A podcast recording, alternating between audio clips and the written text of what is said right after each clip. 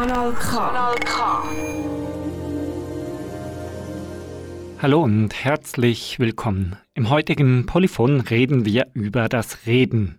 Wir gehen also der Frage nach, wie wir uns trotz Macken und schwierigen Vorerfahrungen, die vielleicht bis in die früheste Kindheit zurückreichen, so unterhalten könnten, dass wir uns verstehen, dass wir Menschen uns verstanden fühlen, dass wir uns so zeigen können, wie wir sind und nicht so, wie wir sein sollten. Wenn man grundsätzlich die Überzeugung hat, dass das, an, dass das Gegenüber die Wahrheit sagt und man grundsätzlich die Wahrheit sagt dem Gegenüber, dann wächst das Vertrauen.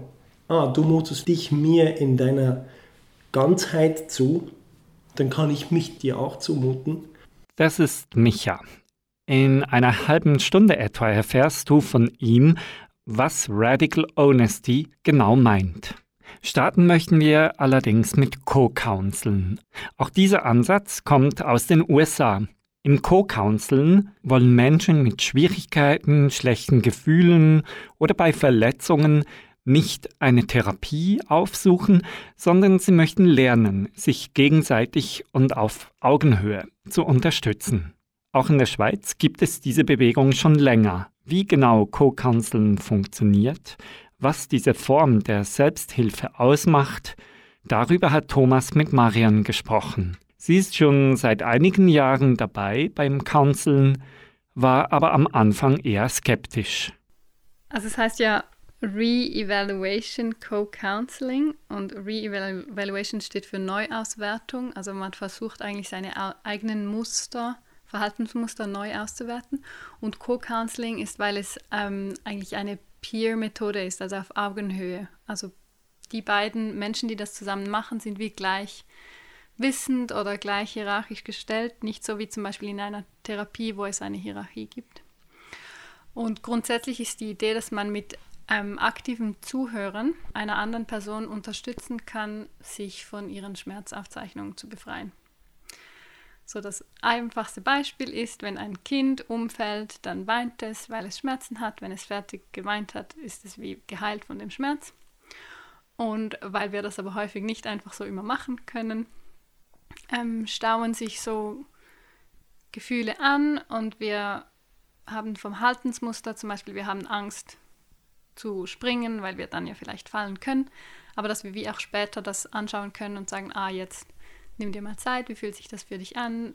Vielleicht willst du jetzt noch nachholen, was du als Kind nicht machen konntest und dann wieder frei auf neue Situationen zugehen. Wie kann ich mir das vorstellen? Es gibt dann eine Gruppe von Leuten, die sich da einfach trifft. Also wie sieht so ein Setting aus? Also das Grundsetting ist eigentlich einfach eins zu eins, also zwei Menschen, die das zusammen machen. Aber man kann es natürlich auch in der Gruppe machen.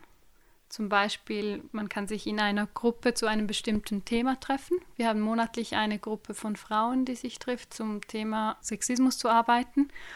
Und dann kann man das wie auch in einer Runde machen, dass jede Person bekommt Zeit vor der Gruppe. So. Oder man kann es zu dritt machen oder eben zu zweit. Ich denke, es gibt so vielleicht wie drei Ebenen. Eine Ebene ist so die ganz individuelle, die mir in meiner Lebensgeschichte widerfahren ist. Zum Beispiel, ich habe als kleines Kind eine enge Bezugsperson verloren und das hat mich geprägt, wie ich auf Menschen zugehe oder wie ich Menschen loslasse oder so. Und dann gibt es eine höhere Ebene von ähm, Identitäten. Also welche ähm, Schmerzaufzeichnungen habe ich äh, wie so imprägniert in mir, weil ich eine Frau bin. Und dann gibt es noch eine dritte Ebene von so halt so gesellschaftlichen Veränderungen, die man anstrebt. Also dass man sich wirklich so auch gegen Unterdrückung versucht aufzulehnen. Das heißt zum Beispiel, ich könnte mich als weiße Person wirklich be bewusst daran arbeiten, wie, wie habe ich verinnerlichte Rassismen und diese so befreien. Du hast ja von Schmerzaufzeichnung geredet. Das ist jetzt so ein Wort, das gebraucht man vielleicht so im Alltag nicht. Was genau versteht man im Co-Counseling darunter? Wir glauben eigentlich, dass wir jeder Mensch könnte sich von äh, einer schmerzvollen äh, Erfahrung sofort heilen. Also zum Beispiel wie das Kind, das umfällt, es weint und es ist geheilt von diesem Schmerz. Aber wenn das wie nicht funktioniert, weil ihm zum Beispiel gesagt wird, ah, hör auf zu weinen, ist nicht so schlimm jetzt, und das passiert über ganz viele Male, dann zeichnet sich das wie so als Erinnerung auf, so, ah, ähm, also es ist wie so installiert in meiner Erinnerung. Und dann ist es wie eine Aufzeichnung. Und, und aus einer Schmerzaufzeichnung gibt es dann so wie ein Verhaltensmuster. Also zum Beispiel, wenn jemand immer ähm, ausgelacht wurde in der Schule, dass die Person dann vielleicht nicht mehr vor Leute hinstehen kann, weil es so ähm, die Erinnerung so stark ist, dass das so schmerzvoll ist. Und was macht man denn im Co-Counseln damit? Also wenn ich jetzt immer ausgelacht wurde als Kind und deswegen irgendwie nicht vor einem Publikum sprechen kann, was, was mache ich dann in so einer Sitzung damit?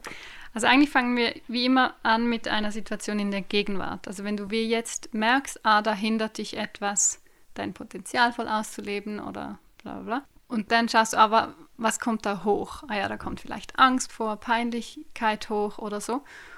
Und dann versuchen wir herauszufinden, ja, woran erinnert dich das oder hast du das schon mal erlebt in deinem Leben? Woher könnte das kommen? Und dann die Idee ist eigentlich immer, dass man möglichst früh arbeitet. Ähm, und dann zu merken, ah ja, ganz viel von dieser Angst zum Beispiel ist eigentlich alt und hat gar nichts mit der aktuellen Gegenwart zu tun. Und ja, du fühlst zwar die Gefühle jetzt, aber du könntest dich wie erinnern, ähm, rational ist jetzt, es ist jetzt nicht mehr so gefährlich wie vielleicht damals. Und aber speziell am, an dieser Methode ist eben, dass man es nicht nur rational zu erkennen versucht, oder eigentlich ist dieser Part gar nicht so wichtig, das Verstehen, sondern einfach, dass man sich von den Gefühlen befreien kann und eben so jetzt bei Peinlichkeit oder Angst vielleicht schütteln kann oder schreien oder so. Und, und dadurch eigentlich wie das loslassen kann und danach wieder frei in eine neue Situation gehen kann. Also es ist nicht so ein intellektueller Ansatz, sondern eher auf die Emotionen fokussiert. Normalerweise gehen ja Leute mit solchen Sachen eher zu einem Therapeuten oder einer Therapeutin für die man meist auch recht viel Geld bezahlt, die eine professionelle Ausbildung hat und Psychologie studiert hat.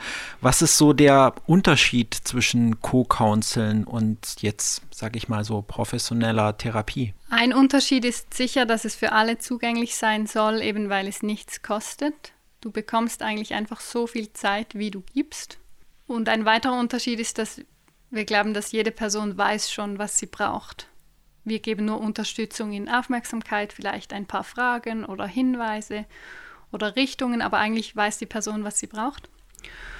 Und ich denke, ein weiterer Aspekt ist wirklich so dieser Fokus auf ähm, eben strukturellen Mustern, so Unterdrückung und wie hat eben Sexismus, Rassismus oder Klassismus dich so auch beeinflusst.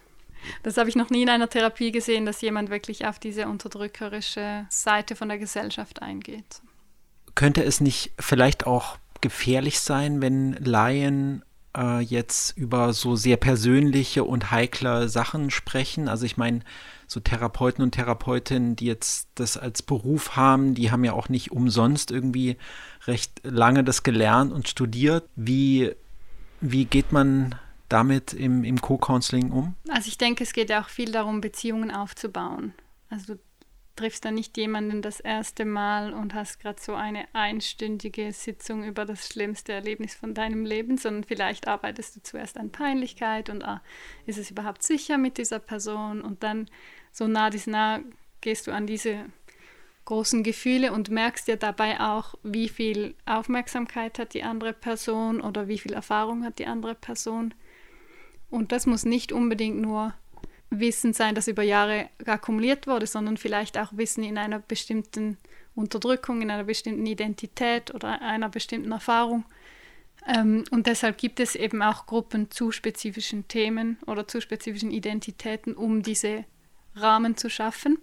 Und dann gibt es wirklich Themen, wo man empfiehlt, das eher in einer Gruppe anzuschauen, als jetzt eins zu eins, um wie mehr Ressource zu haben. Ich glaube, wichtig ist häufig so wie ein anderes Setting zu schaffen, als es damals war. Also wenn man versucht, eine alte Situation anzuschauen, die zum Beispiel gefährlich war für jemanden und die war gefährlich allein mit einer anderen Person, dann könnte das wie zu unsicher sein. Und dass man dann schaut, ah, man schaut das in einer Gruppe an, damit es wie schon ganz klar spür- und sichtbar ist für die Person, es ist nicht mehr so wie damals. Es ist jetzt wie ein anderes Setting. Aber ich würde jetzt vielleicht doch nochmal zu der, zu der Frage zurückgehen, wenn es jetzt Leuten zum Beispiel wirklich nicht gut geht, also wo man so in einem in der Psychotherapie sagen würde, die haben so einen Psycho logisches Krankheitsbild und sind schwer depressiv oder schizophren oder so. Kann man mit sowas in, in Co-Counseling auch umgehen oder sagt man da auch an einem gewissen Punkt, nee, das damit können wir jetzt nicht handeln oder haben da nicht Ressourcen dafür oder das Fachwissen und würden das lieber an jemand anders übergeben? Ich glaube, so die einzige Bedingung für, das, äh, für diese Methode, die ich erklärt habe, ist, dass beide Personen zuhören können. Also wenn jetzt diese Person, die du beschreibst, mit einem bestimmten Krankheitsbild nicht fähig ist, jemand anderem zuzuhören, dann ist diese Methode nicht so geeignet. Aber es gibt auch ähm, Einrichtungen in Seattle in den USA, wo sie das wirklich anbieten als Einwegtherapie und da bezahlt man dann auch dafür. Und da könnte man jetzt eben so tagelang einfach so ähm, seine eigenen Sitzungen nehmen, ohne zu geben. Ähm, es kann durchaus sein, dass so jetzt eine Gruppe wie hier in Bern vielleicht nicht genügend Ressourcen oder Zeit oder Personen zur Verfügung hat für alle Menschen. Aber grundsätzlich glauben wir eigentlich, dass man alle diese psychischen äh, Erscheinungen bearbeiten könnte auf diese Weise. Co-Counseling, wo kommt das her? Wo, wo ist das entstanden? Eben in Seattle in den USA. Ich glaube irgendwie so vielleicht in den 60er, 70er Jahren im Zusammenhang mit ähm, äh, Gewerkschaftsbewegungen. Deshalb ist auch so dieser unterdrückerische Teil von Gesellschaften stark mit drin, schon von Anfang an. Und mittlerweile gibt es aber so Gemeinschaften überall auf der Welt. In der Schweiz, glaube ich, sind wir um die 70 Leute, die das praktizieren. Ähm, es gibt Gruppen in Bern, Basel, Zürich und halt Leute, die wir regelmäßig in Gruppen teilnehmen oder Leute, die einfach das eins zu eins praktizieren. Dann gibt es manchmal Workshops in der Schweiz oder international zu spezifischen Themen oder für spezifische Identitäten.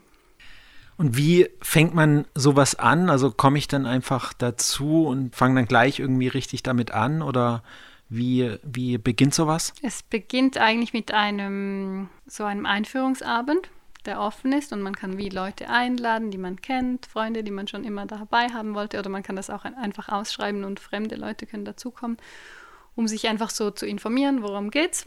Und wenn man mitmachen will, dann ist es in der Regel so ein Basiskurs von irgendwie so zwölf Abenden oder also Abend einfach so ein, zwei, drei Stunden, das etwa zwölf Mal, wo man so wirklich so die Basics von der Technik lernt.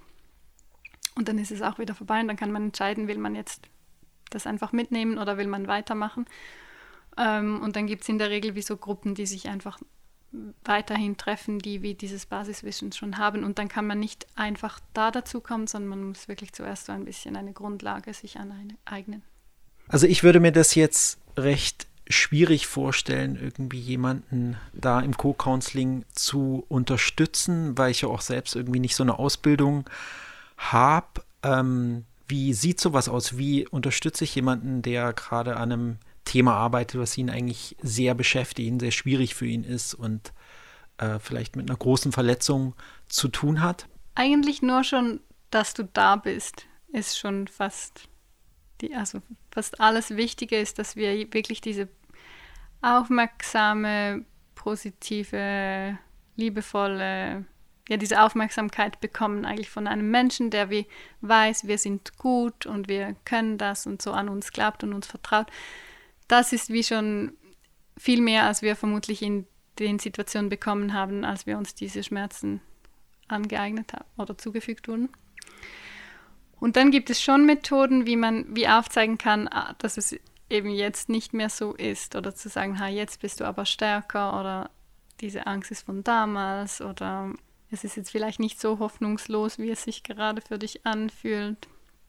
Und wenn man sich natürlich länger kennt und länger eine Beziehung aufbaut, dann weiß man ja auch immer mehr, was die Geschichte ist von dieser Person. Und wenn ich jetzt komme mit einem, wow, ich hatte gerade ein mega, mega schwieriges Erlebnis, das tatsächlich auch ganz, ganz schwierig war, aber die Personen, die mich lange kennen, die wissen, ah, das klingt irgendwie ein bisschen wie was du als Kind da und da erlebt hast. Vielleicht erinnert es sich einfach an das, möchtest du davon erzählen, möchten wir zusammen dahin gehen und vielleicht dieser kleinen Marianne dann wie an die Hand nehmen und sagen, hey, jetzt bist du stark, wir können uns dagegen wehren, du hast jetzt eine Crew, die dich unterstützt, die auf deiner Seite ist.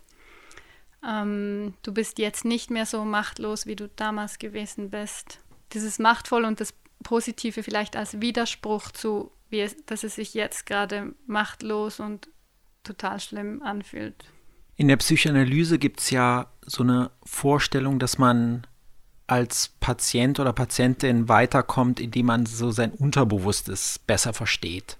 Also dass quasi die Sachen, die im Unterbewussten passieren, dass man die ins Bewusstsein holt und, äh, und die versteht und durch das Verstehen dann vielleicht auch anfängt, irgendwie an Mustern was machen zu können und das zu, zu verbessern.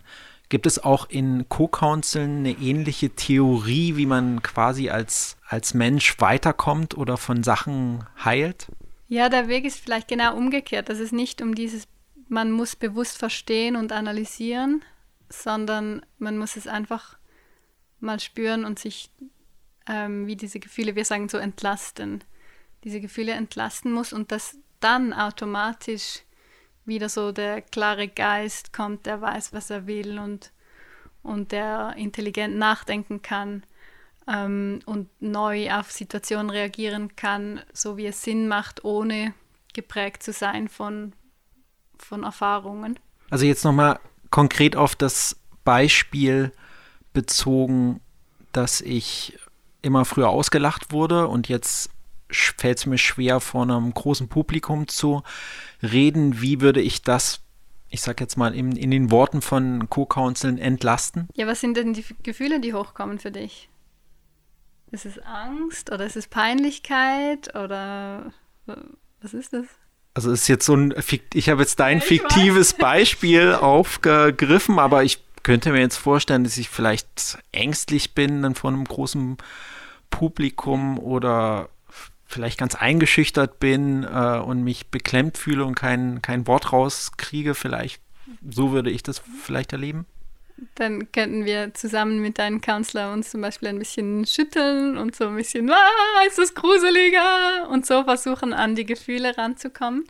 Und eben die ersten können vielleicht sein eher so Peinlichkeit und Lachen, aber vermutlich geht es dann schon auch tiefer und es ist wie so vielleicht panische Angst und man muss wirklich auch irgendwie weinen oder zittern oder ähm, schwitzen, keine Ahnung. Und das wie so, wie, also der, der Körper weiß wie eigentlich genau, welche Reaktion es braucht, aber uns wurde das so verlernt zu spüren, dass es manchmal häufig, also durchaus eine Weile geht, bis wir herausfinden, was ist jetzt so die Antwort, die mein Körper gehabt hätte zu dieser Situation. Das braucht vielleicht auch ein paar Sitzungen, bis man das dann hat. Und gibt es auch so eine Vision, die Co-Counseln hat, wo die Welt oder wo man als, als Gruppe hin möchte? Ja, eine Welt frei von Unterdrückung. Weil wir glauben, dass diese, die Unterdrückung wie eben Rassismus, Klassismus, äh, Sexismus nur aufrechterhalten oder eben auch zu einem großen Teil aufrechterhalten werden, weil wir die so verinnerlicht haben. Und wenn wir uns befreien könnten von diesen Aufzeichnungen, dann als Menschen, wie wir geboren wurden, würden wir nicht so handeln, wenn uns nichts zugefügt wurde und uns so fest davon zu befreien, dass einerseits wir weniger davon betroffen sind, aber dass wir uns auch einsetzen können dagegen.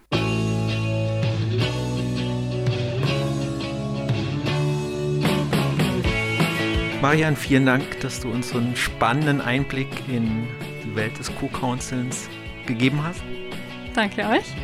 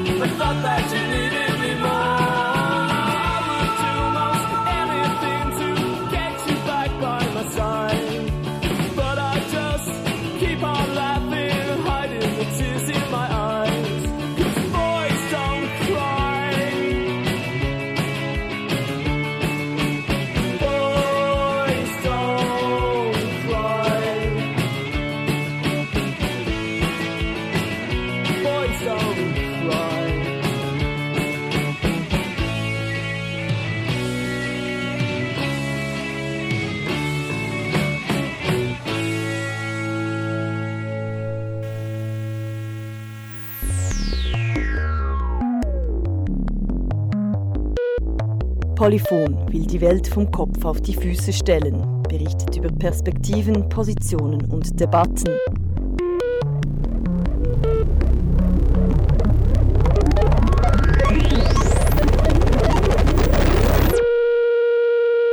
Wir müssen reden.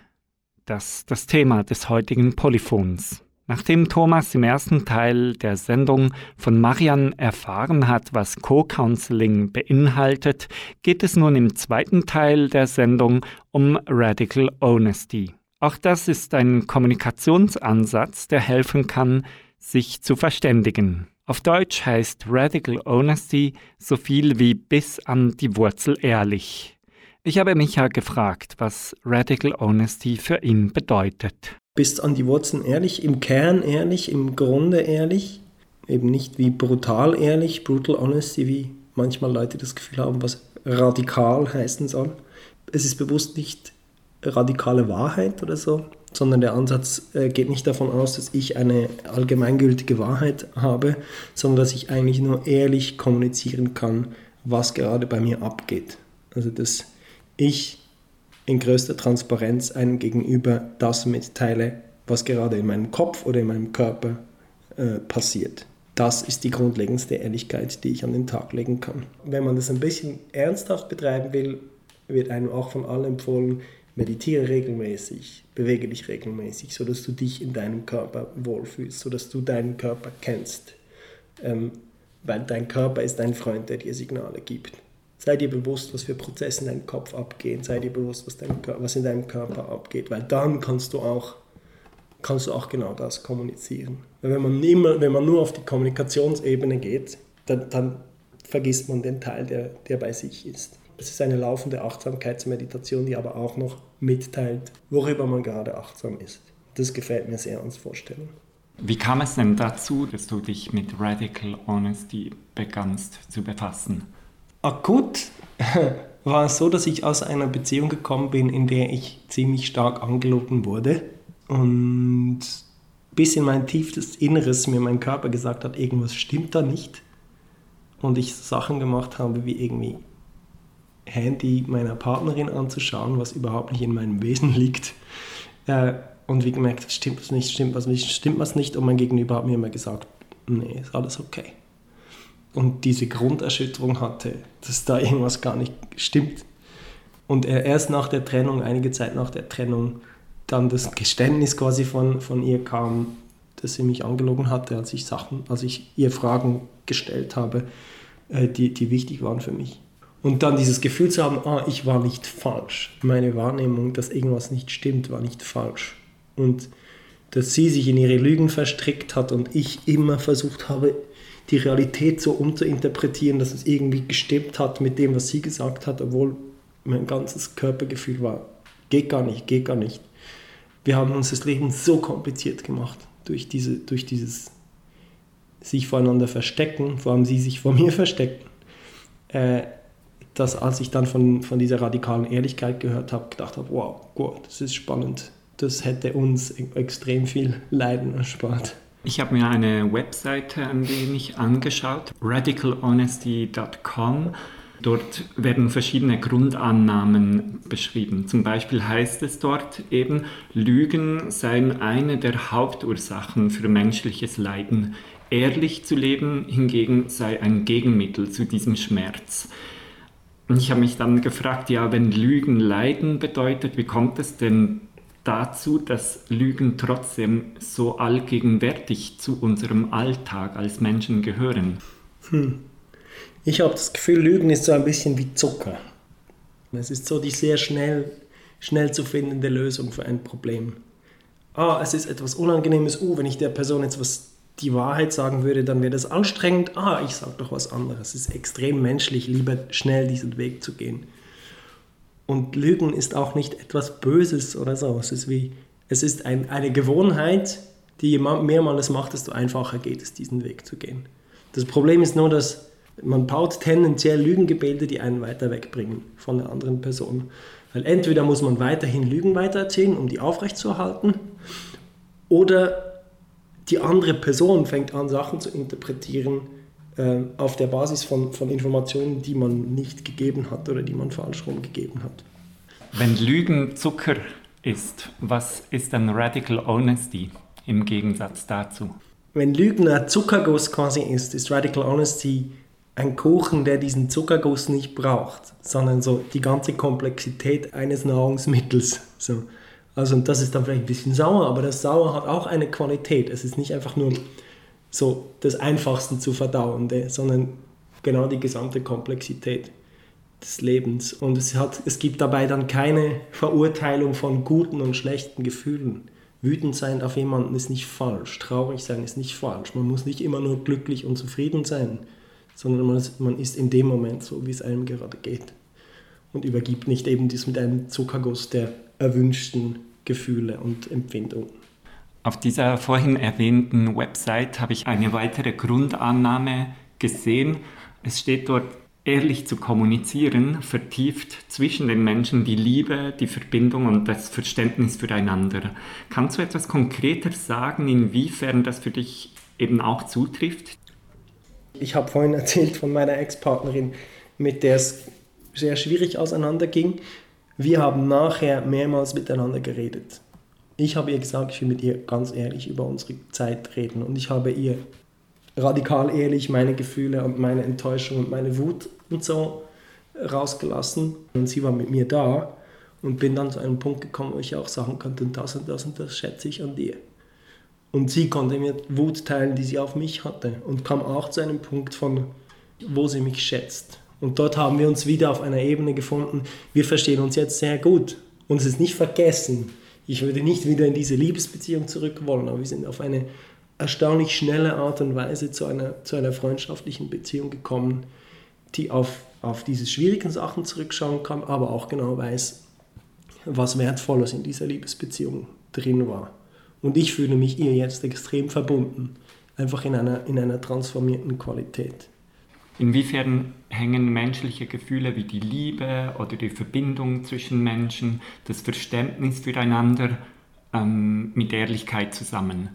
Also ich glaube, Liebe ist in erster Linie ein Konzept. Wahrscheinlich hat jeder, jeder eine unterschiedliche Vorstellung davon, was, was Liebe ist. Ich glaube, so Nähe und Verbundenheit hängen für mich massiv mit dieser Ehrlichkeit zusammen. Weil ich kann, ich kann dir nahe sein, wenn ich dir vertraue. Du kannst mir nahe sein, wenn du mir vertraust. Und Vertrauen funktioniert am allerbesten, wenn man ehrlich ist miteinander. Wenn ich weiß, dass wenn du nicht in meiner Nähe sein willst, dann sagst du es mir. Und wenn du in meiner Nähe bist, dann gehe ich davon aus, dass du das willst. Und wenn ich in deine Nähe kommen will und du willst nicht, dass ich in deiner Nähe bin, dann kann ich darauf vertrauen, dass du es mir sagst. Und wenn du es mir nicht sagst und ich habe das Gefühl, dann kann ich dich fragen. So kann man mit einer, mit einer ehrlichen Kommunikation die, die richtige Nähe und Distanz, ich bin ich, du bist du, und wann treffen wir uns und wann wollen wir uns nicht so nahe sein, wann haben wir eine gesunde Verbindung und wann haben wir auch eine gesunde Trennung, kann man durch diese laufende Kommunikation miteinander, wie es einem geht, was man will, kann man das herstellen und dann wird es nicht zu einem Gemurks, sondern wie eigentlich zu einem, potenziell zu einem Tanz, wie man, wie man Nähe und Distanz immer wieder auch aushandelt. Menschen, die miteinander tanzen, tun dies oft auf einem horizontalen Boden. Nun ist es ja auch so, dass Menschen nicht immer sich auf Augenhöhe begegnen können. Es gibt privilegierte, mächtige, herrschende Menschen und es gibt auch Menschen, die diskriminiert werden, denen Macht fehlt, die eine Ohnmachtsposition innehaben.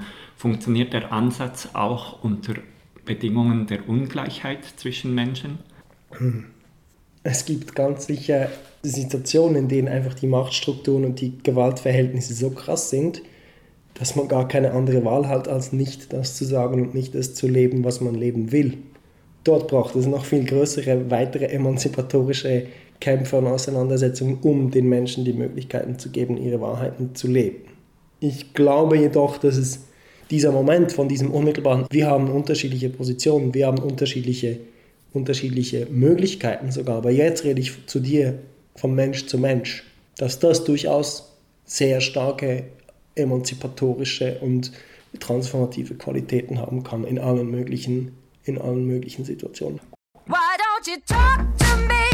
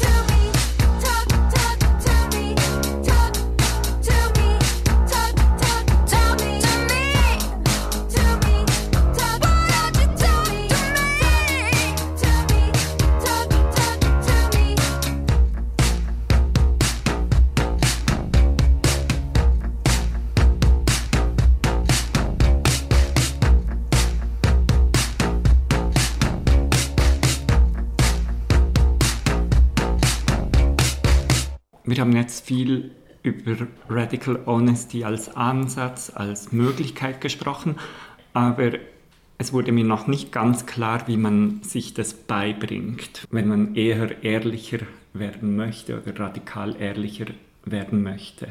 Muss man dafür in eine Therapie oder besucht man eine Ausbildung? Kann man das auch alleine einfach sich beibringen, indem man sich einen tollen Podcast anhört oder ein Kollektiv gründet, das sich das ähm, gemeinsam beibringt? Wie gehen Menschen davor? Also Radical Honesty wurde gegründet von Brad Blanton, das ist ein Psychotherapeut. Der hat, der hat äh, vor allem sehr viel auch Paarpsychotherapie gemacht, Paartherapie gemacht und fand dann irgendwann mal, ey, wenn ihr aufhören würdet, euch ständig anzulügen, dann hättet ihr 80% der Probleme nicht. So. Und hat daraus dann diesen, diesen Ansatz entwickelt, der sich dann mehr und mehr von diesem rein therapeutischen Ansatz entfernt hat und mehr einerseits eine, ein bisschen einen therapeutischen Ansatz hat, andererseits wirklich einen methodischen Ansatz hat, wie man kommunizieren kann und wie man auch wahrnehmen kann. Es ist sehr viel Wahrnehmungsschulung, Achtsamkeitsschulung und dann vor allem die Arbeit in Gruppen. Brad hat, hat dazu Bücher geschrieben, die heißen Radical Honesty, Practicing Radical Honesty und so weiter. Die kann man lesen und ich glaube, der Königsweg ist dann schon, Workshops zu machen Kannst du ein Beispiel geben, vielleicht ein Schlüsselmoment für dich, wo du gemerkt hast, wow, dieser Workshop, diese Situation hat mir jetzt wirklich was aufgezeigt? Hm. Jetzt komme ich gerade in so einen Radikal-Ehrlichkeitsmoment. ich habe gerade eine Idee und jetzt stresst es mich, das zu teilen, ähm, weil das ein Public-Format ist. Aber ja, ich hatte, ich hatte genauso ein Erlebnis, dass ich beim allerersten Workshop, an dem ich war, war eine der ersten Fragen, was ist dein Name und was möchtest du jetzt nicht teilen? Und dann haben Leute Sachen geteilt und dann war ich so, in, ich, hatte so ich war so singlemäßig unterwegs und ich hatte oft mega Stress, wenn ich mit, mit, mit Frauen im Bett war und habe dann Potenzpillen dafür genommen. Und ich habe mich mega geschämt dafür. Ich hatte das niemandem erzählt und war schon seit Monaten in einer so sich entwickelnden Beziehung mit meiner jetzt aktuellen Partnerin. Ich habe es ihr nicht erzählt. Und ich habe gedacht, wenn ich das sage, dann sterbe ich. So. Und ich habe das in diesem Kreis und andere Leute haben dann auch schwierige Sachen geteilt und dann war ich wie so, okay, hier kann ich mich fallen lassen. So, hier kann ich das sagen. Und ich wurde wie von dieser Gruppe getragen und konnte damit dann auch nach Hause gehen und mit meiner Partnerin reden und ihr sagen, hey, übrigens, ich habe jetzt bis jetzt immer unter medikamentöser äh, Unterstützung mit dir geschlafen, während Monaten, einfach weil ich Angst hatte, das abzusetzen. Und sie war so, merci vielmal, dass du mir das sagst. Und willst du das? Und, und dann konnten wir hat mir plötzlich eine, die Sache, die mich so gestresst hat, überhaupt mit ihr darüber zu reden, hat plötzlich wahnsinnige Nähe produziert. Und wir konnten zusammen ganz neu über Sexualität und Nähe und Verbindung reden. Und da hat eine wunderschöne Geschichte angefangen, wie wir zusammen Sexualität äh, leben. Denkst du, es braucht immer zwei für Radical Honesty oder reicht es, wenn eine Person diesen Ansatz praktiziert? Hey, ich glaube, wie in allen emanzipatorischen, also transformativen Prozessen ist, wenn sich eine Person zu bewegen beginnt, dann verschiebt sich das Verhältnis zwischen zwei Menschen automatisch. Das heißt, auch wenn die andere Person stehen bleibt, eine Zeit lang wird sich etwas im Verhältnis ändern und mit der, in der Tendenz wird sich die andere Person verschieben. Also grundsätzlich braucht es nicht zwei Leute, die jetzt zusammen einen solchen Workshop gemacht haben, sondern man kann sich ja gegenseitig, man befruchtet sich wie gegenseitig mit seinen Ideen und Ansätzen. Und gerade in engen, in Lebensbeziehungen ist es natürlich extrem sinnvoll, wenn wir beide Seiten irgendwie eine Ahnung haben von diesem Ansatz, eine Ahnung haben, wie diese Sprache funktioniert. Ähm, weil es natürlich auch beziehungsintern die Gefahr hat, dass eine Person dann wie das Gefühl hat, sie wird jetzt gecoacht oder sie wird bevormundet von der anderen, die diese, die, die diese Arbeit macht und sich dann dagegen wehrt. Du hast den Einstieg zu so einem Workshop geschildert auf eine beeindruckende Art. Kannst du ein bisschen erklären, wie so ein Workshop abläuft was da eine Person erwarten könnte? An einem Wochenend-Workshop, das ist so der Einstieg, den die meisten Leute haben, kommt man mal zusammen und bekommt wie von den Trainern mal so die Basic Tools, ein bisschen die Sprache, der Sprachansatz, weil man immer nur seine Ehrlichkeit aussprechen kann, immer extrem darauf achtet, dass man aus sich heraus spricht. Dass man auch eine klare Unterscheidung macht von was man denkt und was man empfindet. Also dass man klar lernt zu sagen, ah, ich fühle gerade Enge in meiner Brust. Und ich gebe dem eine Interpretation. Ich habe Angst. So. Man lernt extrem spezifischer zu werden, was in einem vorgeht und genau das dem anderen zu kommunizieren. Also nicht sagen, du bist ein blöder Hund, sondern als du das gesagt hast, habe ich gemerkt, dass ich einen heißen Kopf kriege. Ein Grundsatz, der dann auch ist, das ist dann nicht so sprachlich, sondern von der Verhaltensweise, dass man nicht Sachen ablehnt und dann weggeht. Ich glaube, das ist ein absolut zentraler Punkt, das viele Leute wie falsch verstehen von Radical dass sie das Gefühl haben, man wandert herum und sagt den Leuten Idiot, fett, dumm und, und spaziert einfach weiter, sondern dass man etwas mit einer Person teilt in einer, in einer nicht unnötig brutalen Sprache, sondern immer auf das eigene Wahrnehmen bezogen und dann mit der Person bleibt und den Austausch hat. Äh, so dass man diesen Prozess zusammen durchgehen kann. So diese, wie man das macht, lernt man in diesen Workshops. Einerseits, indem man viel Zeit im Kreis verbringt und einfach miteinander kommuniziert oder auch Übungen macht. Zum Beispiel? So die super Basic-Übung ist, um genau diese Unterscheidung hinzubekommen von I notice, I imagine. Also ich stelle fest und ich stelle mir vor. Ist, dass man sich gegenübersteht, sich gegenseitig anschaut und einfach sagt, was man gerade wahrnimmt bei der anderen Person. Also zum Beispiel, ich sehe deine Augenbrauen, ich, ich stelle mir vor, ein Boxer. Äh, ich sehe deine Runzen hier, ich stelle mir vor, du bist Mitte 30. Ich sehe deine Barthaare, ich stelle mir vor, du hast irische vor Vorfahren. Einfach in diese Übung reinzukommen, dass man eine Maschine ist, die ständig Sachen wahrnimmt und ständig Interpretationen produziert. Was wäre eine Übung, die ein bisschen mehr voraussetzt? Zum Beispiel, dass man sich gegenseitig nackt gegenübersteht und einfach mal sagt, was einem gefällt am Gegenüber und was einem nicht gefällt am Gegenüber. Und die andere Person dir sagt, dir dann unmittelbar teilt, wie es ihr geht damit ich, ich, ich nehme dir übel, dass du meine Nase nicht magst oder wie auch immer. Und dann so diese ganze, ich müsste anders sein, mein Körper müsste anders sein. Wie sieht mich die andere Person? Dieses ganze Spiel, diese ganze Kopfgeschichten. Ähm, vielleicht hat man das Gefühl, dass irgendwie die hängenden Schultern die andere Person stören und die andere Person findet das attraktiv, wie auch immer. Dass man dort dieses, diese Übung miteinander macht. Das wäre jetzt so eine spezifisch fortgeschrittene Übung, die man als Paar zum Beispiel machen kann.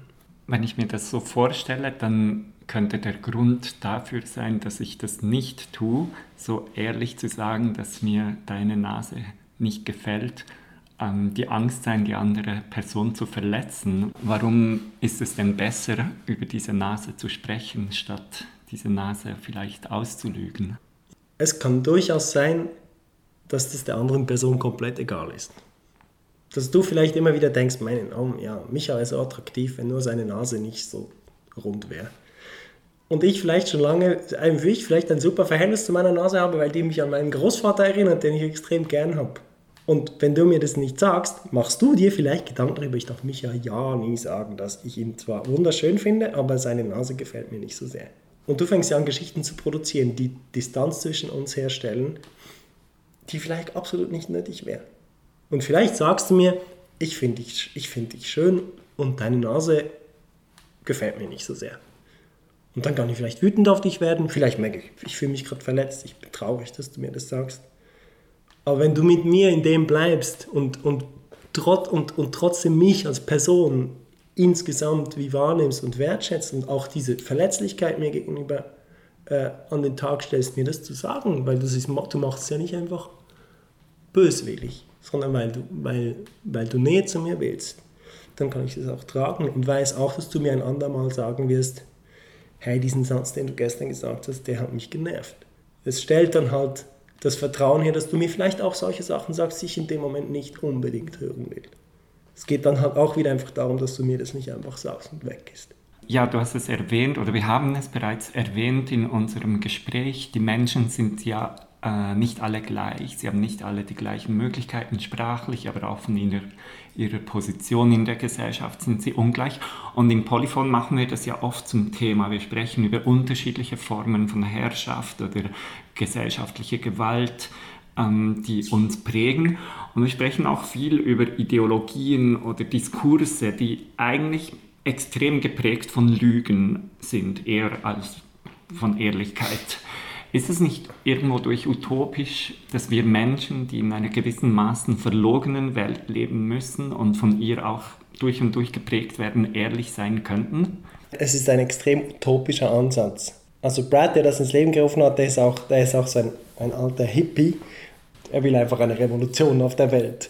Mir gefällt auch an Radical Honesty dieses einerseits utopische, dass es nie, es, wir werden nie absolut ehrlich sein können, aber fang mal damit an, in diese Richtung zu arbeiten. Man wird auf der individuellen Ebene immer wieder die leichten Lügen oder auch die gröberen Lügen äh, von sich geben. Man wird sich immer wieder in Situationen finden, in denen mm, Lügen die, die Oberhand gewinnen. Aber das ist ja wie nicht der Grund, nicht in eine Richtung zu gehen, in der man das Gefühl hat, das wäre ein guter emanzipatorischer Weg. Bei dir spürt man extrem, dass du in Radical Honesty Emanzipation erleben konntest. Wie schätzt du das ein, wenn massenhaft Menschen eher radical honest werden oder radikal ehrlicher werden? Was hat das für eine Veränderung zur Folge? Würde das die Welt besser machen? Ich glaube, es würde die Welt ein Stück weit, ein Stück weit chaotischer machen und wahrscheinlich weniger effizient im Sinne von, wie heute im politischen Diskurs meistens Effizienz gebraucht wird. Ich glaube, sehr viele Leute würden viel stärker darauf hören, zu ver versuchen zu hören, was sie eigentlich wollen. Ob das, was sie gerade machen, das ist, was sie mit dieser beschränkten Zeit auf diesem Planeten anstellen wollen. Ich gehe davon aus, dass wenn viele Menschen, viele, viele Menschen so unterwegs wären, wir einen viel achtsamen Umgang mit uns untereinander hätten und mit all dem Weiteren, was unsere Welt ausmacht, äh, über die einzelnen Menschen hinaus. Das war Micha, der über Radical Honesty gesprochen hat. Und übrigens, die Personen, die relativ intim erwähnt wurden im Interview, haben alle ihr Okay dazu gegeben.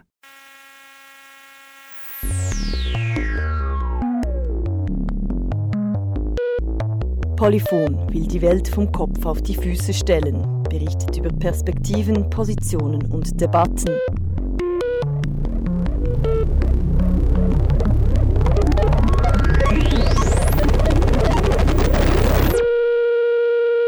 Ja, und das war's dann auch schon wieder vom heutigen Polyphon. Wir müssen reden. Darum ging es heute. Geredet haben wir mit Marian über das Co-Counseln und mit Micha über Radical Honesty. Wenn du mehr darüber erfahren möchtest, findest du auf unserer Homepage polyphon.org weiterführende Links. Auf polyphon.org gibt es übrigens auch dieses und alle anderen Polyphons zum Nachhören. Hören kannst du uns auch als Podcast, den du einfach über alle größeren Kommerzplattformen abonnieren kannst. Zur heutigen Sendung beigetragen hat Thomas. Wenn du Rückmeldungen an uns hast, freut uns das wie immer sehr. Auf bald, wenn es ehrlich passt. Tschüss. Wenn du zerbrochen bist und nicht mehr weiter weißt und die Hoffnung hängt sich auf Mach irgendwas, Wein, Schrei und Tanz, passt aufeinander auf.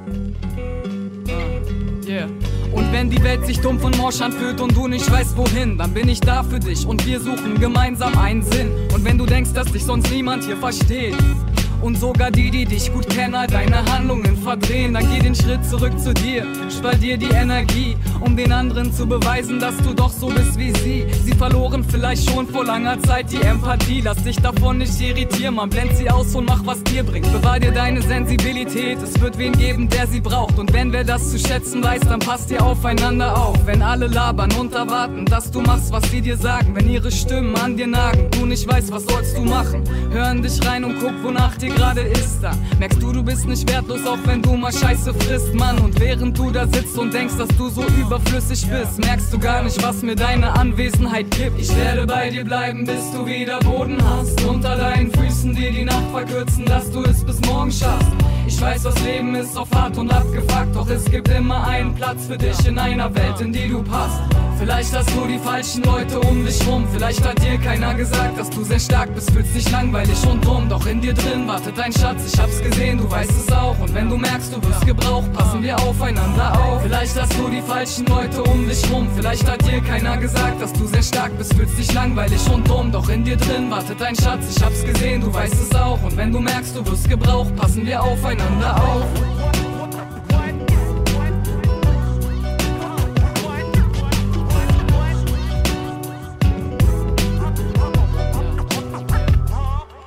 Und es wird morgen ne geben, an denen dich die Angst begrüßt. Und dann werden wieder welche kommen, an denen du fühlst, dass du gar nicht so einsam bist, Mann, wie du immer dachtest. Und die Hoffnung sich gelohnt hat, du denkst, dass du träumst und gar nicht wach bist. Und wenn da Unruhe ist und du nicht schlafen kannst, schieb die Gedanken weiter, schieb sie weiter, ganz weit weg, mach dir keinen Kopf. Du kannst die Vergangenheit nicht steuern muss nichts bereuen, Mann, und dich auch für gar nichts schämen, komm raus aus deinem Loch. Wenn du glaubst, es wäre besser, jetzt von dieser Welt zu gehen, setz ich mich neben dich und rede nichts, erzähle mir, was dich bewegt. Ich will dich stark machen für alles, was noch kommt, und wenn das nur ein bisschen hilft, ist es für was sich Leben lohnt. Ey, frag mich, wenn du Rad brauchst, wenn sich gerade alles anstaut, wenn sie scheiße zu dir sind, Mann, und du niemandem mehr vertraust, will ich die sein, die das auffängt, die dir Liebe und Vertrauen schenkt, auf dass du alles aufsaugst, aber werd mich niemals aufdrängen. Vielleicht hast du die falschen Leute Leute um dich rum. Vielleicht hat dir keiner gesagt, dass du sehr stark bist, fühlst dich langweilig und dumm. Doch in dir drin wartet ein Schatz, ich hab's gesehen, du weißt es auch. Und wenn du merkst, du wirst gebraucht, passen wir aufeinander auf. Vielleicht hast du die falschen Leute um dich rum. Vielleicht hat dir keiner gesagt, dass du sehr stark bist, fühlst dich langweilig und dumm. Doch in dir drin wartet ein Schatz, ich hab's gesehen, du weißt es auch. Und wenn du merkst, du wirst gebraucht, passen wir aufeinander auf. Vielleicht hast du die falschen Leute um dich rum. Vielleicht hat dir keiner gesagt, dass du sehr stark bist, fühlst dich langweilig und dumm. Doch in dir drin wartet ein Schatz, ich hab's gesehen, du weißt es auch. Und wenn du merkst, du wirst gebraucht, passen wir aufeinander auf. Vielleicht hast du die falschen Leute um dich rum. Vielleicht hat dir keiner gesagt, dass du sehr stark bist, fühlst dich langweilig und dumm. Doch in dir drin wartet ein Schatz, ich hab's gesehen, du weißt es auch. Und wenn du merkst, du wirst gebraucht, passen wir aufeinander auf.